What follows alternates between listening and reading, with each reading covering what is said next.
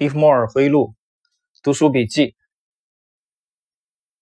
第五十六集，在上一集我们讲到了这个这些主力机构啊，操纵集团想出货的时候，往往会伴随着呃重大的利好啊，甚至叠加的利好。但是有一个特点啊，利文斯顿和勒菲弗的这个描述里边，在上一集最后他讲的是，这些人士基本上都不愿意署名啊，发布这些利好消息的时候。啊，往往都是什么权威人士啊，等等等等，不太愿意署名，因为他们心里知道啊，这些消息是做什么用的，其实往往是陷阱。我们来看今天的内容，也是结束本书第二十三章啊，最后的这部分内容。只要获利持续成长，而且内部人士也没有觉察到公司的这个荣光光芒有衰落的迹象，他们就会持续的啊抱牢他们用。极低的价格买进的股票，既然没有什么真实的利空消息会导致股价下跌，他们为什么要卖出呢？但是，一旦公司的业绩开始变坏，接下来会发生什么呢？他们会跳出来说明事实或警告暗示吗？不太可能。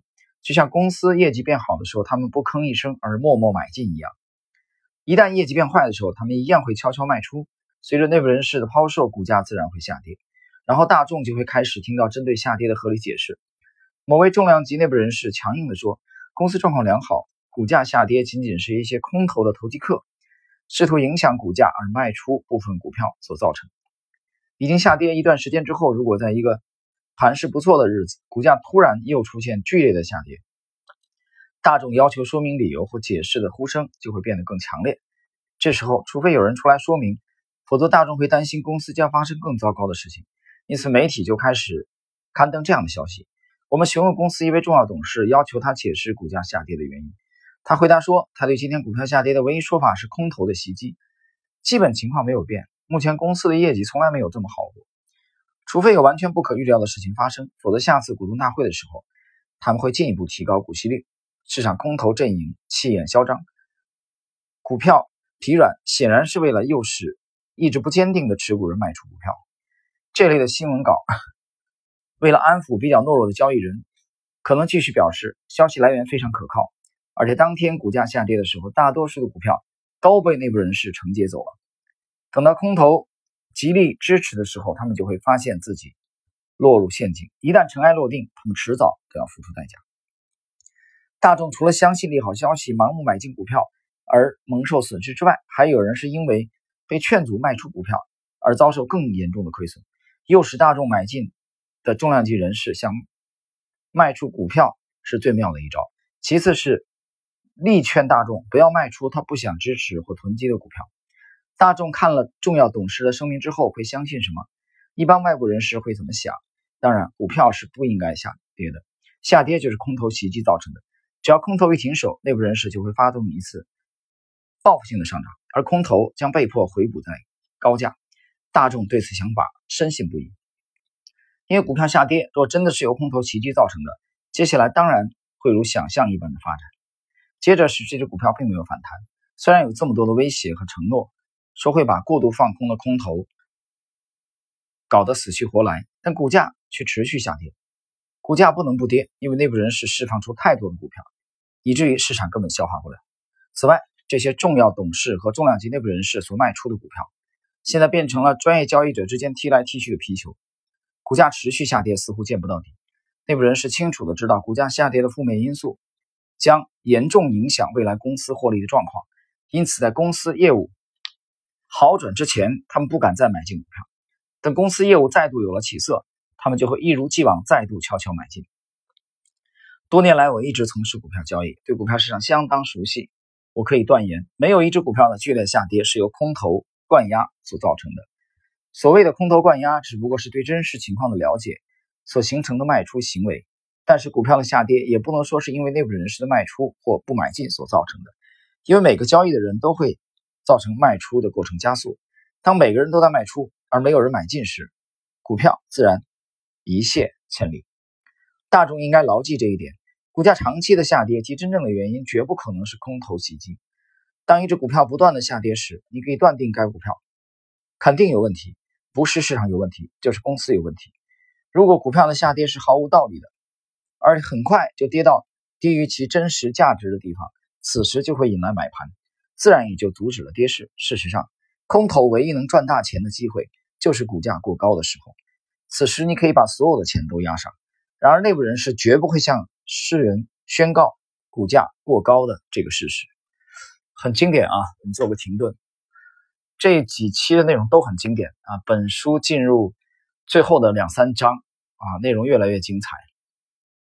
利文斯顿通过具体的案例，不断的在警示后人，这些操纵集团是如何操纵股价的，是如何出货的，啊，如何又多和如何又空的啊。比如我们今天的这一集的内容，他强调了一点啊，这一点就是。不要去跟报价纸在争辩，股票真实的走势背后蕴藏的原因是你当时不可能知道的，是你我当时都不可能及时知道的。所以，下跌的原因总比结果来的晚晚得多。那么，股价持续的下跌本身已经告诉你了，这个公司肯定是有问题的，你就不要再猜测了。那么也就是说，他的注意力，他的这个风格趋势跟踪，就是把注意力。主要或者主要的集注意力就集中在价格 price，呃或者 market，不要去猜测背后的原因。这一点是很多很多的散户在股票当中、股市当中交易了十年、二十年都没想明白的道理。他总要去找原因，为什么跌呢？为什么涨呢？他没想明白，就把结果看清楚，股价、股价的这种下跌。让你的这个账户出现了亏损，远远的低于了你的成本，这本身就说明这笔买进是有问题的啊！所以这是一个呃不断的重演的啊一个规律，但是很多人依然目前还没有重视它。我们继续，纽黑文铁路就是一个最佳典型的例子。当时只有少数人知道内幕状况，现在每个人都知道了。一九零二年，纽黑文的股价曾高达两百五十五美元。是新英格兰地区首屈一指的铁路投资标的。该地区的居民甚至以拥有该股票的数量多寡来判定一个人是否受人尊敬，或判定社会地位的高低。如果当时有人说这家公司会走上破产之路，虽然他不至于被关进监狱，也可能被视为发疯而被关进精神院、精神病院。但是当摩根先生任命了一位任命了一位激进派的新总裁之后，灾难就开始了。新任总裁的新政策所带来的负面影响一开始并不明显，没有人会想到将会导致破产。但这家联合铁路公司不断以高价买进一笔又一笔的资产的时候，一些精明的观察家开始质疑梅伦的政策。一套价值两百万美元的电车系统，却被一千万美元卖给纽黑文铁路，而一两位大胆的董事会成员却因此批评管理层因行事太过草率。而被扣上非常不尊敬的大帽子。当时，如果有人暗示纽黑文铁路经不起如此挥霍，就好比质疑直布罗陀的力量，是一样的可笑。当然，最先看出公司前景走坏的当然是内部人士，他们意识到公司的实际状况，于是开始减少持股。由于他们的卖出和不看好，使得新英格兰地区最优质的铁路股票开始下跌。有人就以此质问公司，并要求公司出来做说明，而那些人们常见的解释马上就出现了。重量级内部人士声称，据他们所知，公司没什么问题，股价下跌纯粹是鲁莽的放空行为所致。有了合理的解释之后，新英格兰地区的投资者便继续安心持有手中的纽黑文铁路股票。他们有什么理由不该继续持有呢？内部人士不是说公司没问题吗？只是空头在捣乱吗？公司不是还要继续释放股利吗？在此同时，公司承诺的炸空行动并没有出现，倒是股价出现了新低。内部人士的卖出变得越来越急切，而且越来越明白地展现在世人的眼前。这只股票从两百五十五美元跌到十二美元的历史新低，这不可能，也绝对不是空头灌压的结果。内部人士一路卖出，而且他们卖出的价格肯定比他们说明真相或允许真相被说出来之前的价格更高。无论是两百五十美元、两百美元、一百五十美元、一百美元、五五十美元，还是二十五美元，这只股票的价格都太高了。内部人士对此心知肚明，而大众却完全被蒙在鼓里。当大家试图透过买卖一家公司的股票来赚钱时，他就应该考虑到这家公司的实际情况。只有少数身居要位的人知道，过去二十年来一些暴跌的股票都不是因为空头灌压的结果，但空头灌压的解释却一直是亏损数千万美元的投机客最容易接受的理由。这样的解释使大家不再卖出自己手中走势不对的股票。但要不是他们指望这些股票在空头灌压之后还会再涨回来，他们早就卖出持股了。过去，我常常听到有人大骂詹姆斯·吉恩，而在他之前遭受最多指责的是查理·伍里、这个雪弗和爱迪生·科马克。之后，连我也成了大家在股市赔钱的借口。我还记得在山谷石油的例子，这只股票的背后有个资金集团在拉升股价。而且在股价一路上涨的过程中，吸引了不少买家，操纵者将股价拉升到了五十美元，紧接着资金集团就开始大量卖出，而价格随即雪崩。随后市场出现了与往常一样要求解释的声音：为什么山谷石油如此弱势？好多人都在问这个问题，使得解释这个问题的说明成了重要新闻。某位财经记者找上了经纪商，这位经纪商最清楚这次这只股票上涨的内情，因此对于下跌的原因。也应该同样了解。当这位报社记者向他们询问理由，准备刊登在全国各地的报纸的时候，你猜这些身为多头资金集团的成员经纪商怎么说？哦，拉里·利文斯顿关押了市场，这还不够，他们又加上一句：资金集团正准备炸空收拾它。但很显然的，山谷石油背后的资金集团并没有立即停止卖出，当时股价也跌到了每股十二美元，而他们甚至可以把它卖到十美元或更低的价位。因为即使这样做，他们的平均卖价还是高于他们的成本价。对内部人士来说，顺着跌势一路卖出是明智且正确的；但对于那些成本在三十五到四十美元的外部人士而言，这又是另外一回事了。这些人只是看着报价纸带上的数字，抱着持股不动，等着要看愤怒的资金集团如何收拾拉里·利文斯顿。在多头市场中，特别是在繁荣期一开始就赚钱的大众，后来总是赔个精光。因为他们在多头市场中停留过久，而让他们停留过久的原因，正是这种空头灌压的言论。人们应该对某些解释提高警觉，因为那些很可能只是匿名的内部人士希望大众相信的解释。呃，到此呢，本章的内容就全部结束了啊。从下一集开始，我们进入呃这部名著的最后一章，第二十四章。在最后，我讲几句。嗯，在这一集、上一集之前的几集，利文斯顿呢用了很长的篇幅在向我们讲解，在向我们解释利益集团操控股价，无论是诱多和诱空，都需要用媒体来帮助啊，来欺骗大众。但是大众本身的这个性格或者交易习惯等交易心理是有很大的缺陷的，他们往往不顾真正的事实。啊，会因为莫名其妙、匪夷所思的原因，而对事实视而不见。我这里举一个例子：昨天下午啊，在野狐围棋啊转播了职业的这个围棋比赛。因为我我这个空闲的时候啊，不读书，我经常会下两盘，有时候也看职业棋手的呃这个对弈啊。昨天正好我看到了有一场比赛，昨天，那么就是黑加加七段啊，中中澳混血的。台湾的这个女棋手，她号称是围棋界的第一美女啊，长得非常漂亮，的确漂亮。大概九四年出生的吧，那很年轻啊，三十岁不到。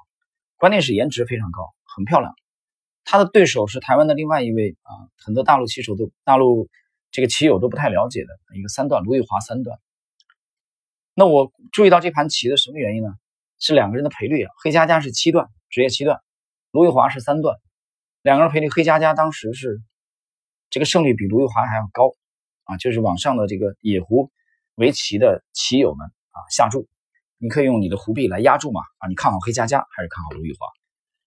我看了这个赔率以后，这盘棋其实当时当时在布局阶段啊，刚开始。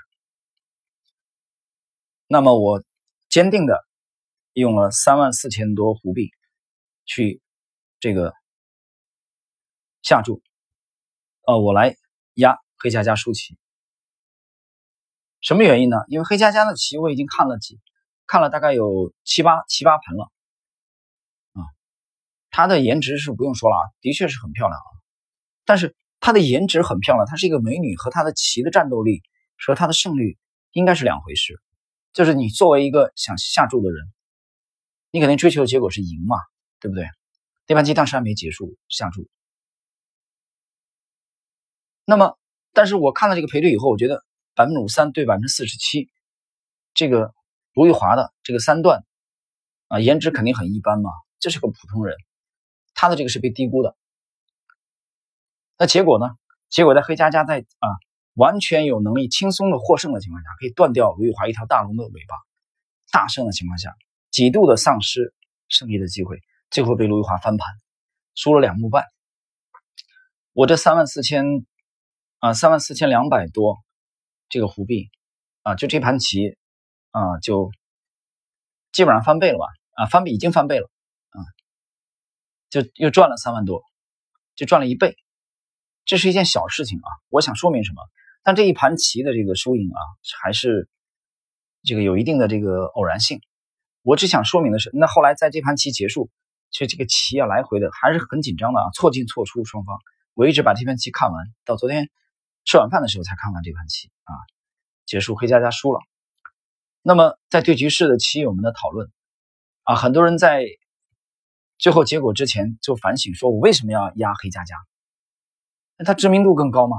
啊，他颜值又高，段位又高，但是这些在围棋比赛当中和胜率的高低是两回事。所以今天我再重读《股票作手回忆录》第二十三集、第二十三这个章的内容的时候，我们会发现，作为一个交易者，我们也有很多的交易习惯，是不是忽略了真正的事实？就我们今天内容而言。股价下跌，持续的下跌，这已经向你传递了最清晰不过的事实：这个股票出了问题。其他所有的预测啊，所有的这种猜想、希望、侥幸都是多余的，都是应该我们坚决的摒弃掉。好了，朋友们，我们今天的这期内容就到这里。在随后啊，这这两天可能我们节奏会加快，因为还有最后一章啊，这部名著我们结束之后。我将很快的推出一个新的系列，全新的系列。就这次回北方啊，休息了四十多天，我买的唯一的一本新书，就欧洲的这位传奇的基金经理人，这部书的精华啊，我想拿来解读一下。我今天在知识星球半不同的专栏，已经把这部书的啊精华的片段啊已经贴了出来，所以这里这里做一个预告。好了，我们今天内容就到这里。